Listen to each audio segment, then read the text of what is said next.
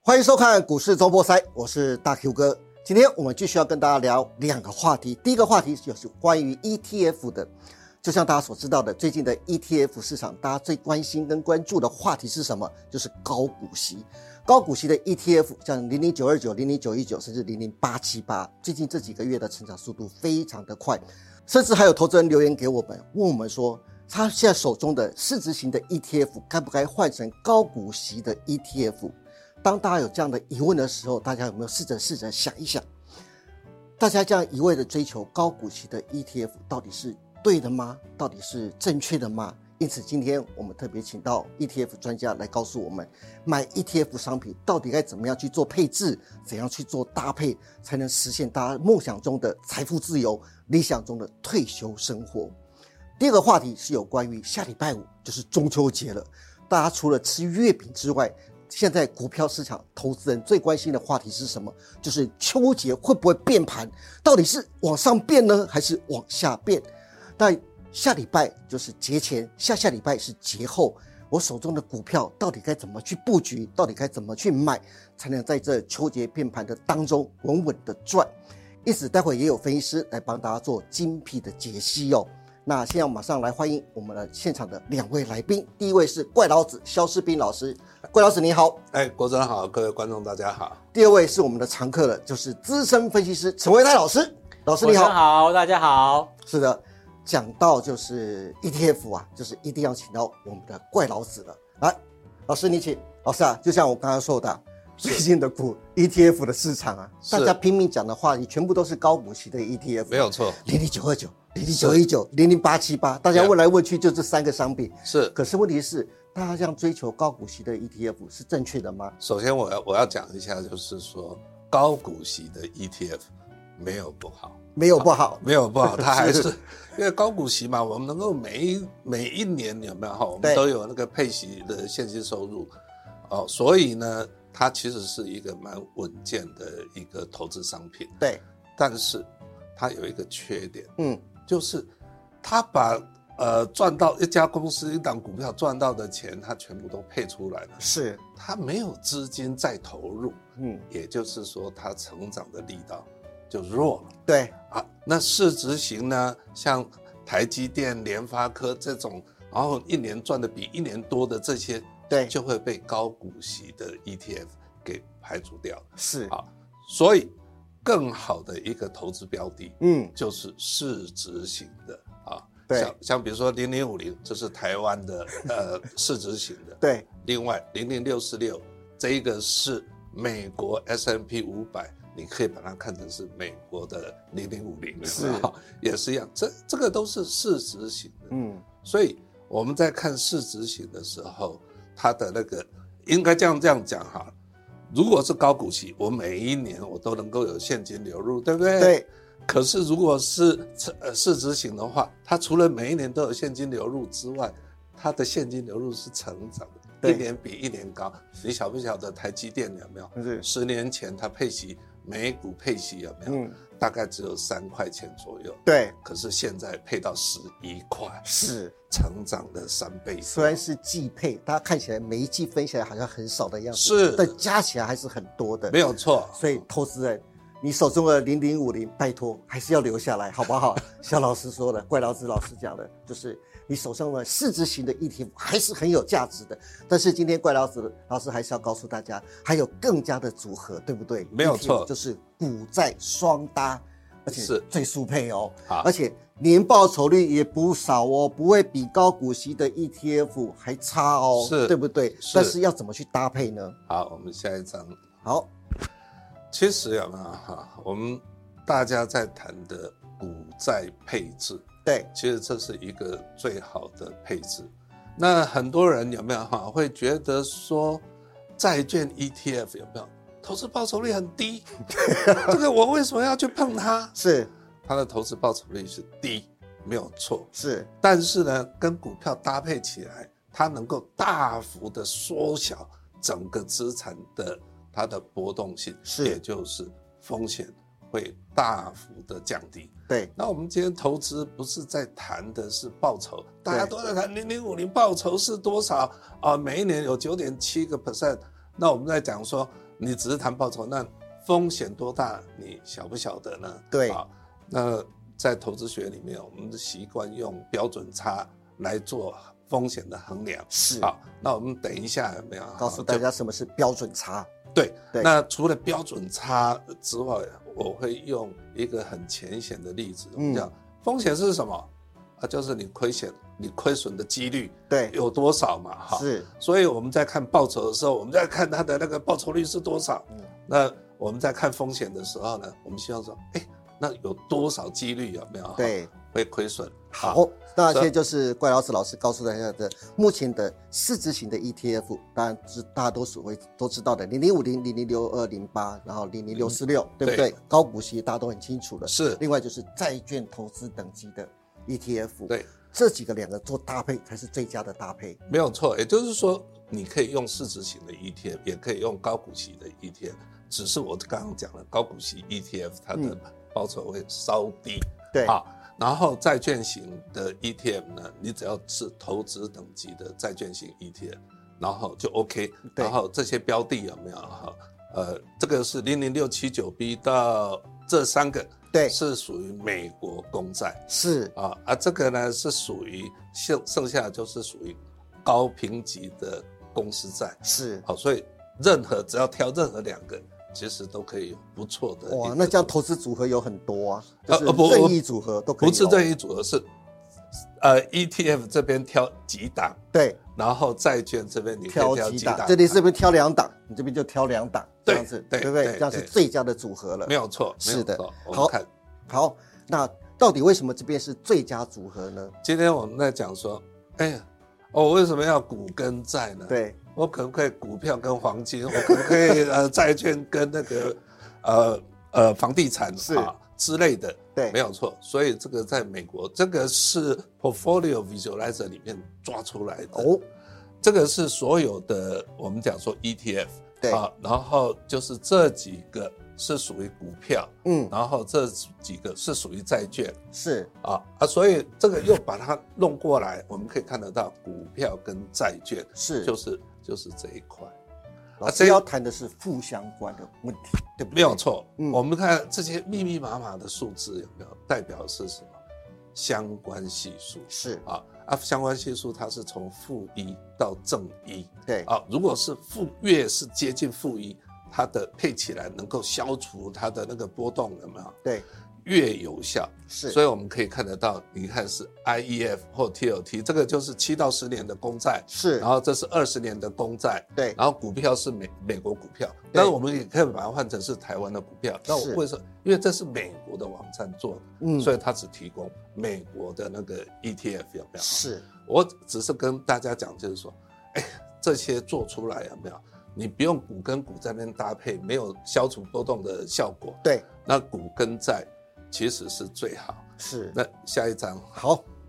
这是负相关的关系。对好，我们举个例子好了。这个每次在谈到呃相关系数，很多人就会觉得很奇怪。我告诉你，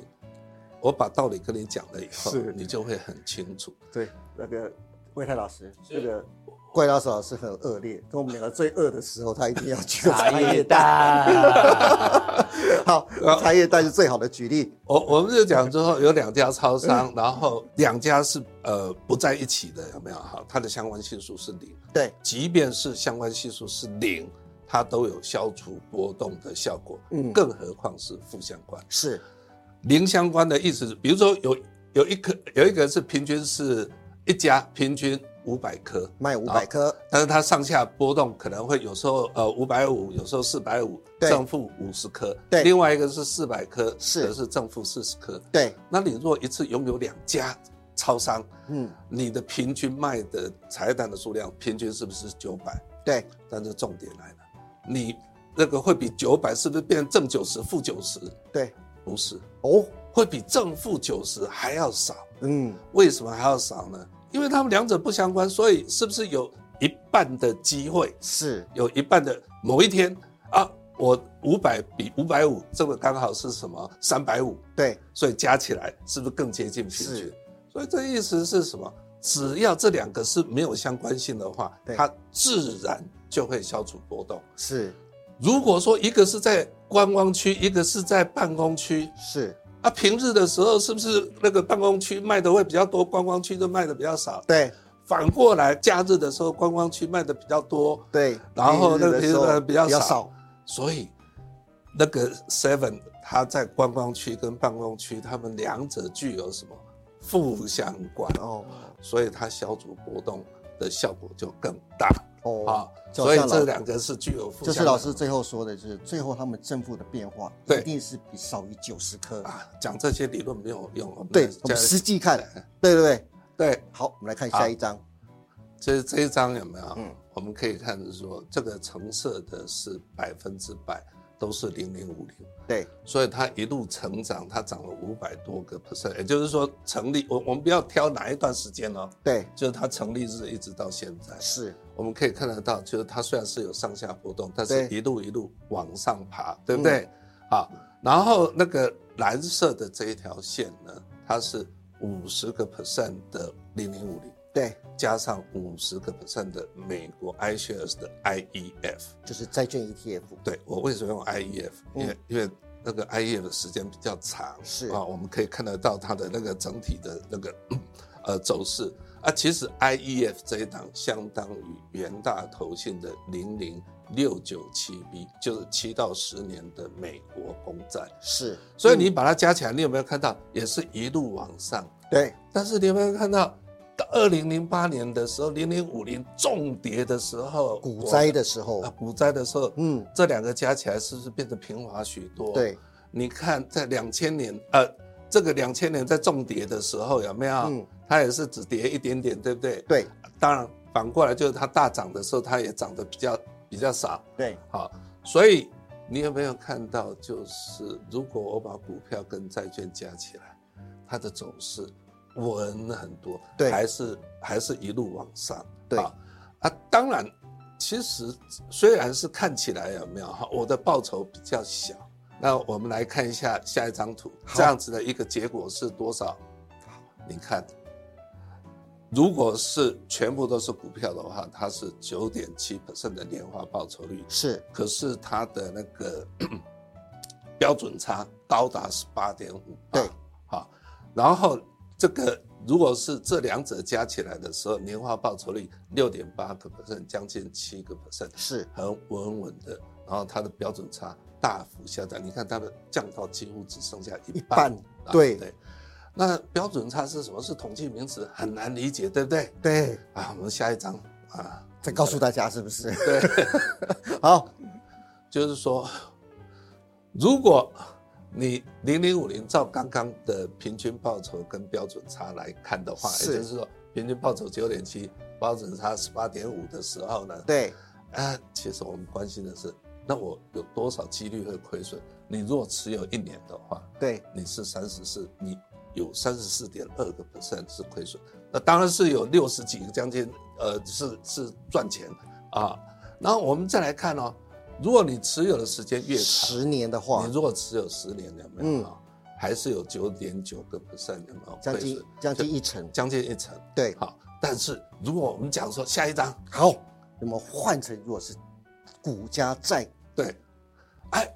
这两个你看平均报酬六点八，可是标准差有没有哈、少了一半，少了一半。你看，我即便是持有一年，有没有？对我仍然会有亏损机会，只是亏损机会比较比较低变成四分之一了，对。但是随着持有时间，你看它是大幅的下降，嗯，到持有十年的时候呢，就九十八个 percent 是获利只有对两。只有刚才是一成呢，现在只对剩下两趴的数字哦，也就是说，我持有十年有没对有亏损的几率比那个零零五零持有二十年亏损的几率还要低嘛？，对，啊是，所以也就是说，投资不是只有在看报酬嗯，啊，你的风险也要考虑对，啊啊。然后这一章呢是想跟大家讲一下，呃，哦，最近新流行出来的叫做平准金，对，就很多人都很想就是看那个配息率是多少，跟大家讲。对，投资不是看配息率，因为是有一些是配从本金里头配出来的，对，投资要看的是配息加价差，是，不要把价差给忘了，好不好是？那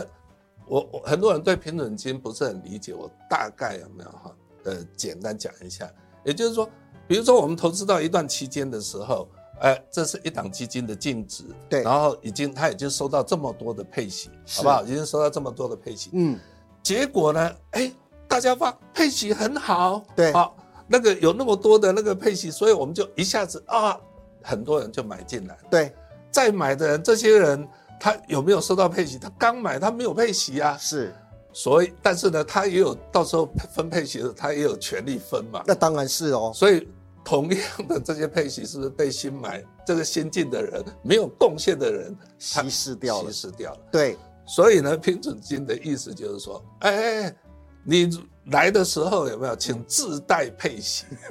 自带配息，自带配，也就是说，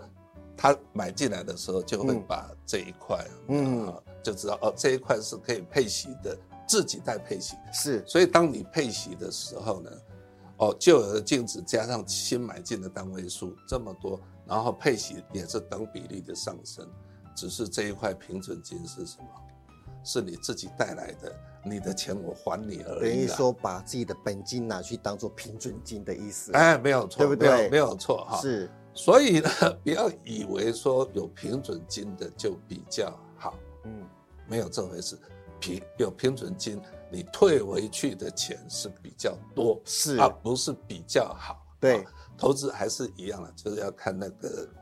投资报酬率，也就是总报酬了。对，好。可是老师啊，我是最后还是想问一下，好我想帮观众朋友再问仔细一点点。是如果你要选的话，是是市值型的 ETF 搭配债券型的 ETF 比较好呢，还是高股息的 E ETF 他最喜欢的，目前最喜欢的去搭配债券型的 ETF？你觉得怎样的搭配才是你心目中最理想的搭配方式呢？我坦白讲，嗯我心目中最理想的搭配方式是是市值型的市值加型的市值加那个公债。哦，这样子，哎，对，但是但是啊，如果说有没有哈，你特别喜欢现金的， 对，没有，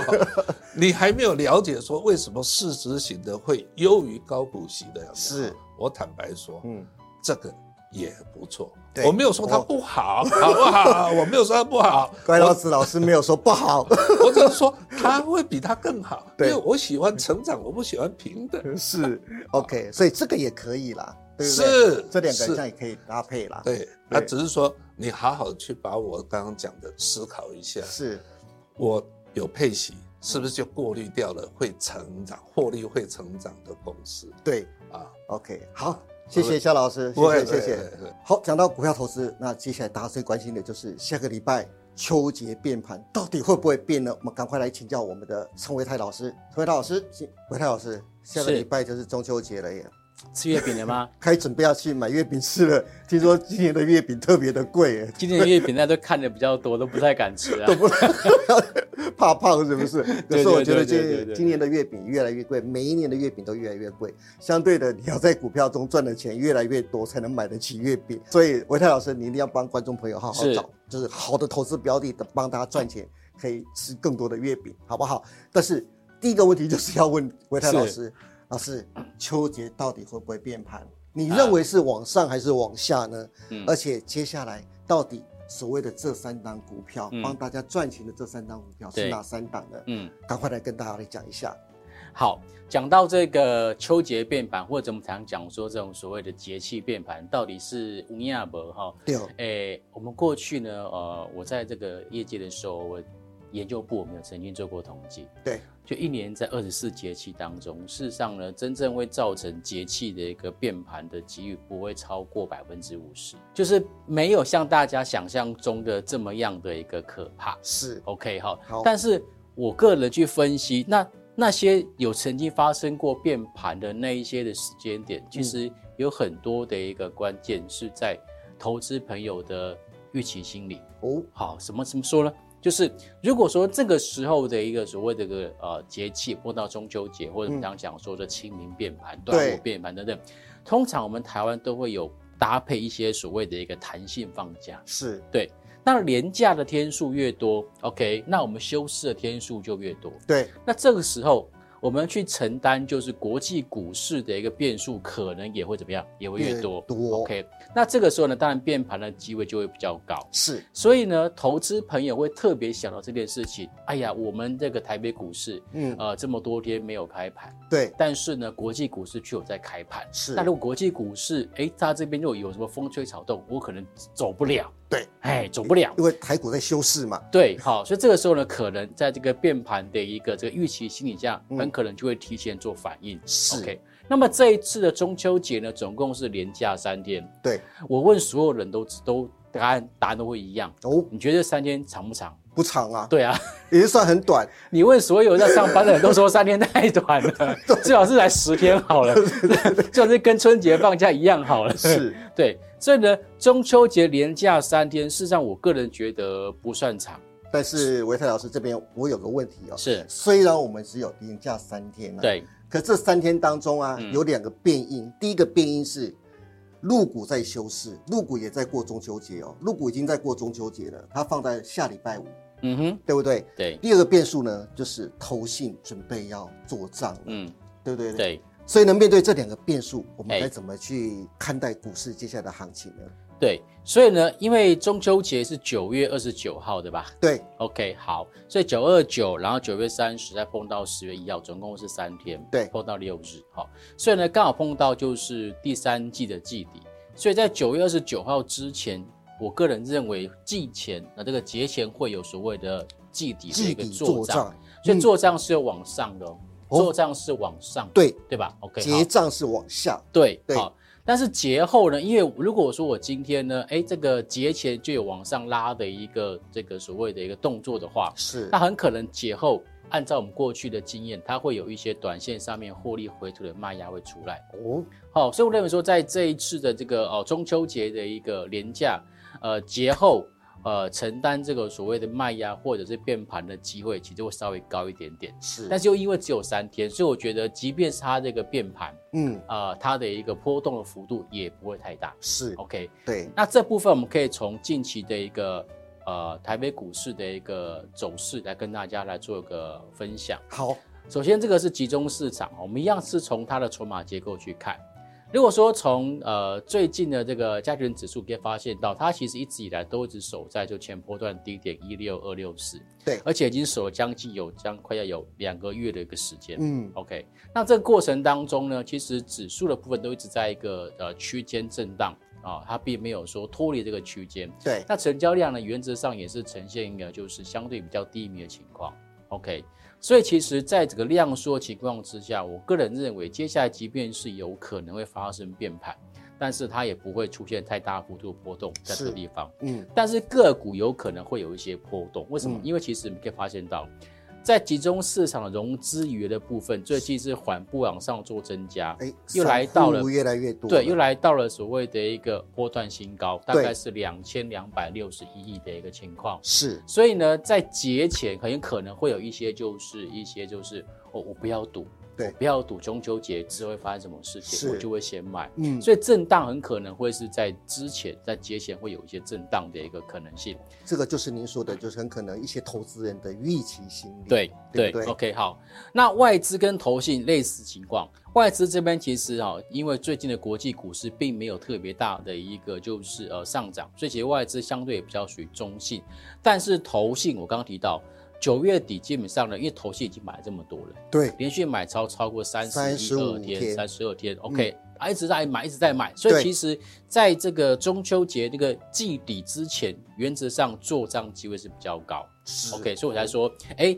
融资有可能会让这个行情往下推，对可是呢，投信会把这个啊、呃行情撑住，所以我才说这一次的一个所谓的一个秋节变盘，我想即便是变盘，嗯我觉得幅度都不会太大。对，甚至如果说，哎，中秋节之后，我们看到国际股市其实是风平浪静，嗯并没有大家所预期的这么样的一个恐怖的话，对还可能中秋节之后会有一个所谓的一个，哎，就是不确定因素消失之后，往上去做突破的机会。哎呦，嗯嗯，这是个好消息哦对。接下来的操作策略，嗯，到底秋节前后的操作 make up 到底在哪边呢？好，我们刚刚呃也跟大家报告过，嗯嗯，总结就是目前加权指数或者是这个 OTC 的部分，他们都在只会低档的做区间震荡的格局。是所以呢，如果说真的有变盘的话，我个人认为杀伤力是有限的，哦，甚至很可能就是修正个两天到三天，马上就止跌了。是 OK，、嗯所以在这样子的一个预期之下，我现在的操作策略就会是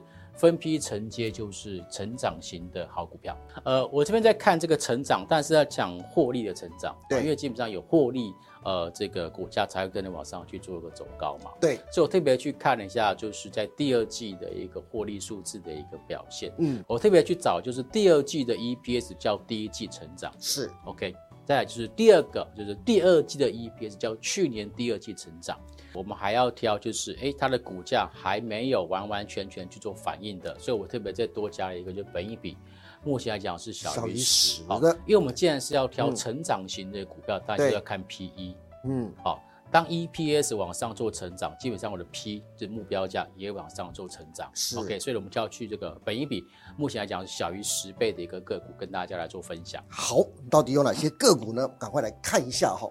好，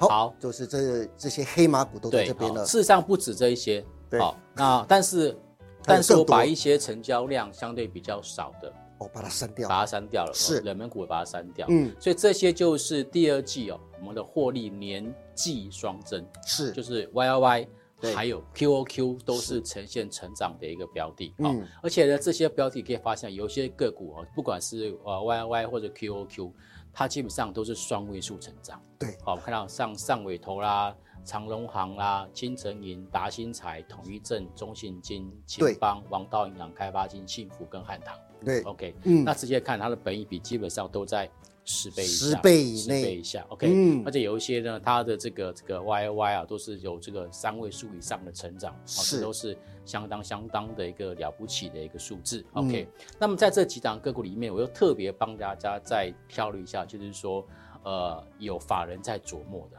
哦，好，我们刚刚提到，其实投信有在这边持续做买超的嘛？对，OK，那投信有在做买超，很可能就是它在季底会做账的一个方向。是，那或者是哎，这个外资其实对整体来讲，台北股市并没有明显的买超，嗯，但是它如果针对单一个股有去进行买超的话，那我们哎是不是就要特别的去关注这档个股？是好、所以特别帮大家再从里面呢再多挑选三档出来。 ，OK，好，到底是哪三档呢？我们一一来看哦。第一个台是台积电的供应链汉唐啊，对，好，汉唐哦，其实我们嗯好像在之前有跟大家分享过，对， OK，就是台积电相关的供应链。是 OK，那目前看起来呢，它的因为在手订单，如果没有记错的话，大概超过五百亿，嗯，甚至还在持续往上做增加当中。对，所以在在手订单相对比较确立的情况之下，大家对它今年的预估 EPS 大概都可以估得出来。是，所以呢，其实你可以看到投信对，投信其实从八月份开始就一直买，一直买，一直买，几乎没有休息过。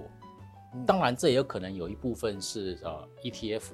的的买盘，有对可能。是，但重点就是投信真的就是真金白银下去买。哎，对， OK，、嗯那它的目前的一个股价呢，其实也是站上就是中期均线之上。是，好，所以我认为以目前的这种情况来看，它的一个呃投信有在持续做买超，然后呢，在股价呢，相较于呃我们什么加权指数啊、OTC 或者其他相关的同储权个股来讲，都相对比较偏强势。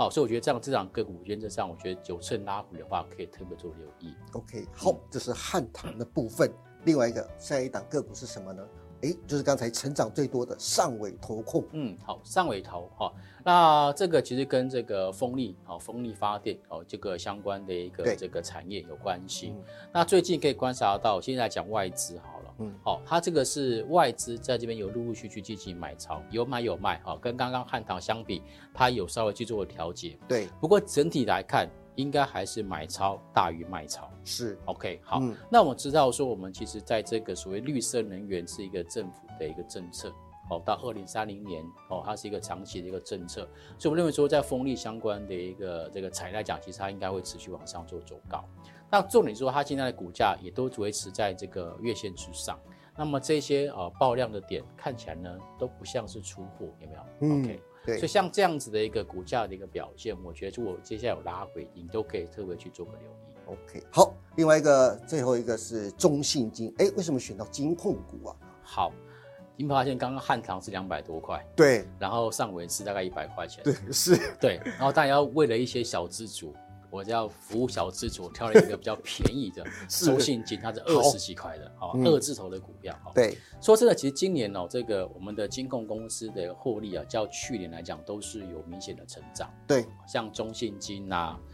国泰、富邦、兆丰，对都是 OK。那尤其中信金呢，它是就是呃这个年月双增，哦，就是都还不错的一个公司。那它现在是属于外资这边积极去站在回补买超的一档金控公司。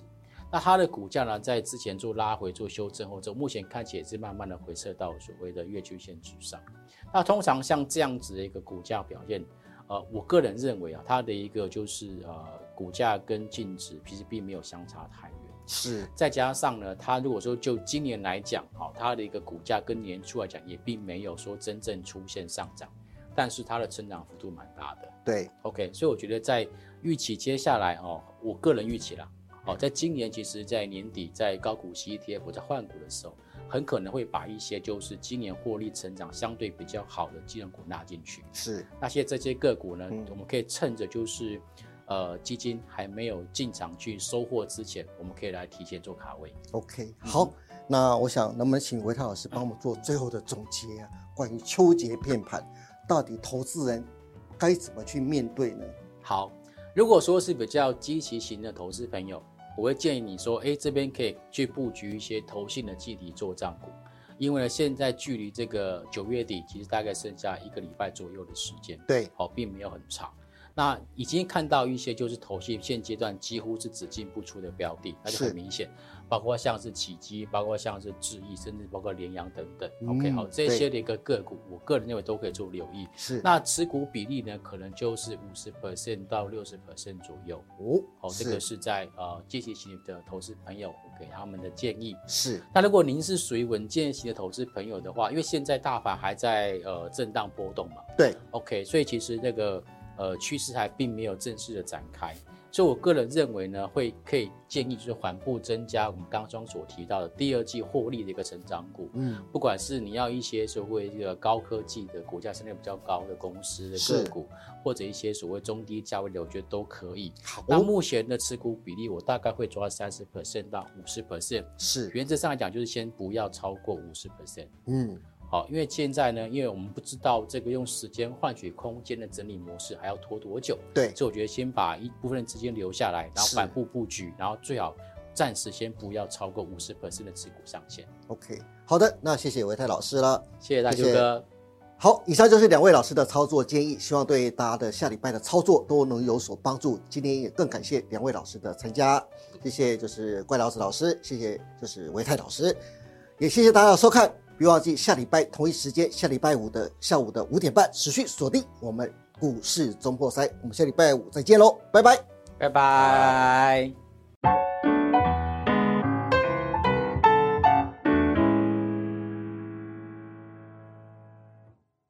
本公司所分析之个别有价证券，无不正当之财务利益关系。本节目资料仅供参考，观众朋友请勿看节目跟单操作，应独立判断、审慎评估并自负投资风险。